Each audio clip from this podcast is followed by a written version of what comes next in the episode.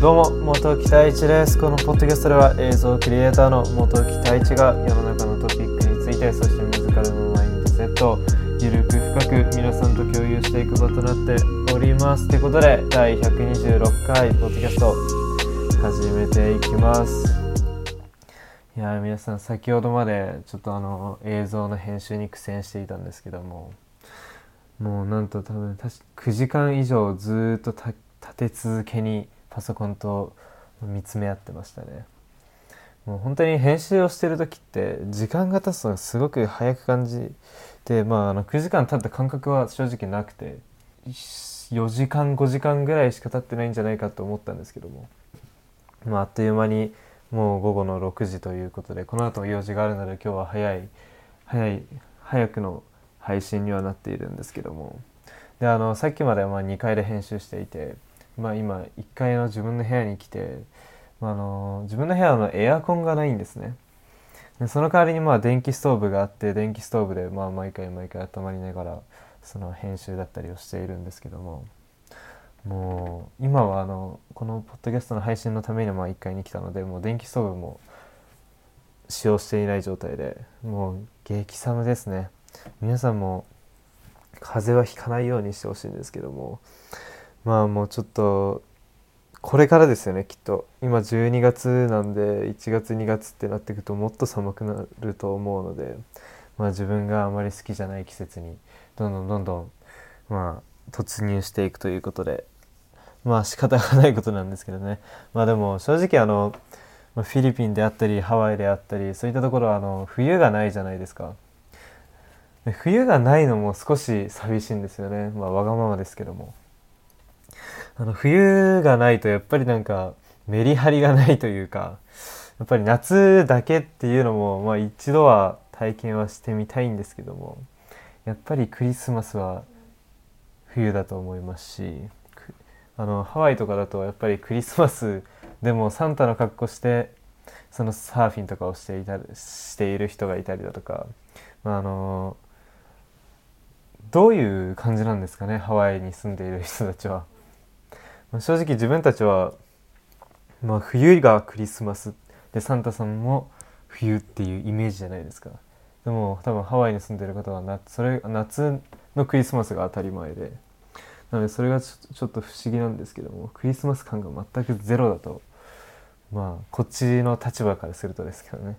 だと思うのでまあやっぱり冬はやっぱり欠かせはしないんですけどもちょっと寒すぎるという、まあ、最近なんか気候がいろいろと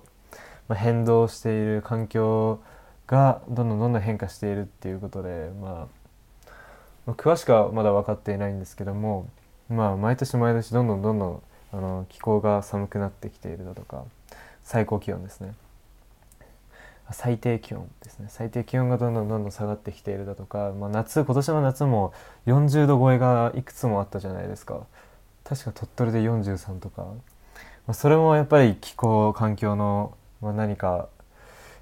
環境に変化があったりだとかそういったことが原因だとは思う地球温暖化なんですかね結局は。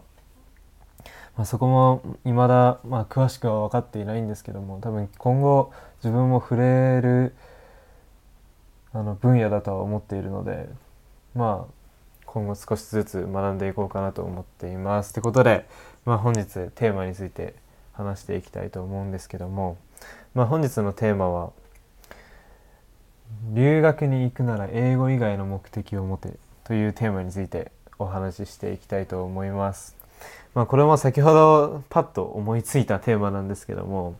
まあ、自分もあの留学経験がありましてもともとアメリカの東海岸の方にまあ行ってきて行ってきたんですけどももともと自分はあのアメリカに訪れる機会がすごく多くてでアメリカ、まあ、両親の影響もあるんですけどもアメリカがとてもまあ、もう好きだと好きというか親近感があるというかもう海外で言ったら第二第二の故郷というか、まあ、そのぐらい、まあ、アメリカにまどっぷりハマってはいるんですけど。なのでまあこれからも自分は留学をしたいなとは思まだいまだに思って留学というか、まあ、あっちで働きながら、ま、映像を学んでいきたいなとそういった気持ちもすごくあって。まあこれからが楽しみではあるんですけども。でなんでその英語以外の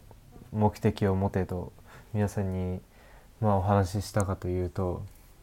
正直あの海外に行って、まあ、学校に通えば英語ってきっと何ヶ月とは言えまあそれ人それぞれやっぱり能力があるので、まあ、何ヶ月で喋れるようになるとは言えないんですけども、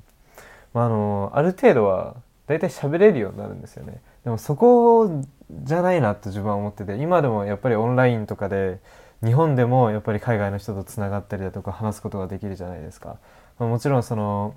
海外の友人アメリカ人の友人であったりこういったものをまあ日本で作ることも可能だと思うので、まあ、そういったところではなくて海外でしか経験できないことってたくさんあると思うんですね。その英語以外に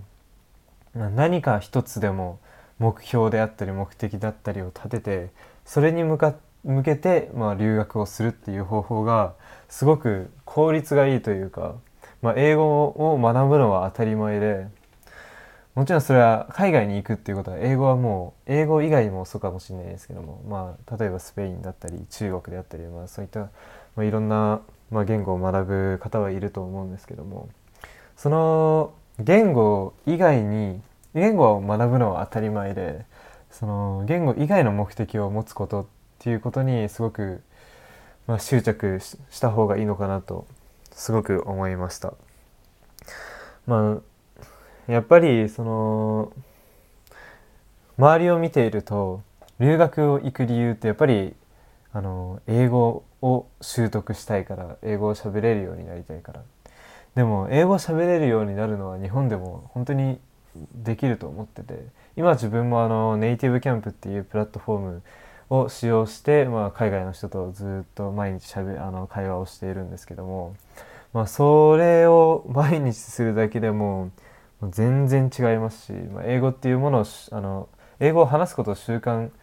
化することもすごくいいと思いますしまた友達っていうもの、まあ、日本語を学びたい外国人の方ってたくさんいると思うんですよね日本に。なのでそういったつながりでそういった友人を作って、まあ、その人たちとその方々と、まあ、交流していくっていう、まあ、形をとれば英語っていうものは意外と身近に手に入るんじゃないかと自分は思っているので、まあ、なのであのもったいないですよね。留学をせっかくするのに、まあ、英語を目的にしてしまうとあっちで英語の勉強だけをしてしまうので。それは本当に違うと思っていて、まあ、本当に少しでも例えば、まあ、あっちで、まあ、友人と遊びまくるとかでもいいんですよねその日本人の友人とかではなくて海外のあのそっちの現地の人であったり、まあ、語学学校に通っている他の、まあ、国の方であったり、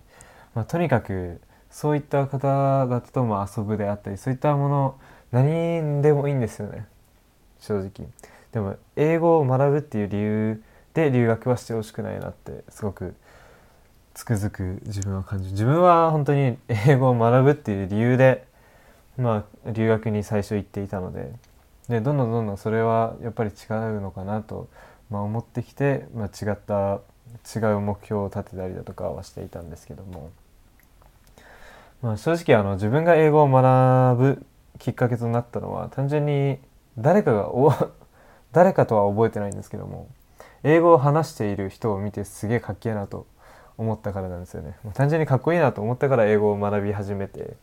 でそこから英語をやっていくうちに世界がどんどんどんどん広がるなと思ってやっぱり自分たちは日本語しか喋れないと日本人としか交流ができなくて、まあ、最近ではやっぱり Google 翻訳であったり、まあ、何かその GPU っていうそういったものが開発されることによって発達していくことによってその単純にイヤホンをするだけで外国人が言っていることを、まあ、ダイレクトに、まあまあ、あのー、理解することができるっていう、まあ、イヤホンっていうんですかね。分かんないですけども。そういったものも開発されて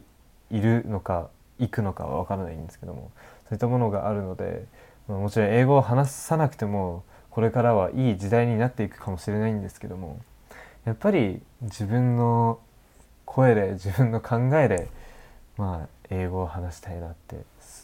思いますし、まあ、単純に自分はかっこいいなと思うので英語を勉強しているっていうことがあったのでまあそれは初心を忘れずに今でもそれはまあ持ち続けている気持ちなので、まあ、これからもどんどんどんどんブラッシュアップしていかなきゃなと個人的には思っています。やっぱり映像のえ自分は映像を作っている、まあ、自分はあの日本人の方でだけではなくてやっぱり海外の方にもあの分かる映像っていうものを制作したいなと思っていてもちろん映像だけでも伝えることはできるかもしれないんですけども何か言語があることでその映像っていう質がぐんと上がるのでもっとディテールに話すことができると伝えることができると、ま思っているので、まあ、そこはしっかりと英語の発音であったり伝え方であったり、まあ、もちろんその映像の質もそうなんですけど、まあ、どんどん上げていかなきゃなと思っているのでこれからもちょっと英語っていうものは確実に自分の人生においては必要なものになっているのかなとなってくるのかなと思っております。ということで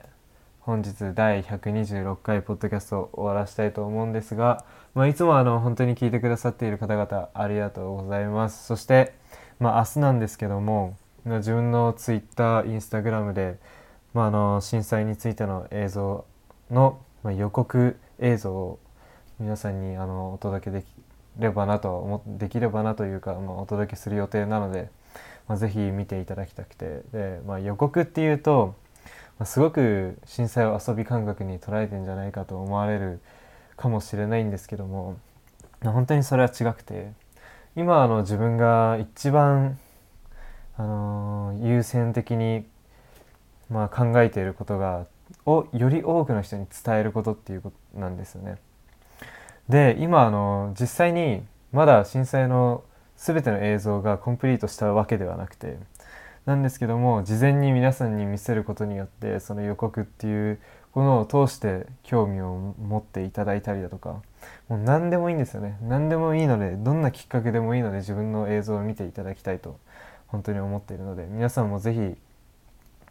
あのー、拡散していただけると本当に嬉しいですし皆さんの協力があってのこの映像だと自分も思っているので是非よろしくお願いします。ってことで終わらせたいと思います。何か質問であったり感想であったり語ってほしいトピックがあればぜひ太一レディオアットマーク Gmail.com に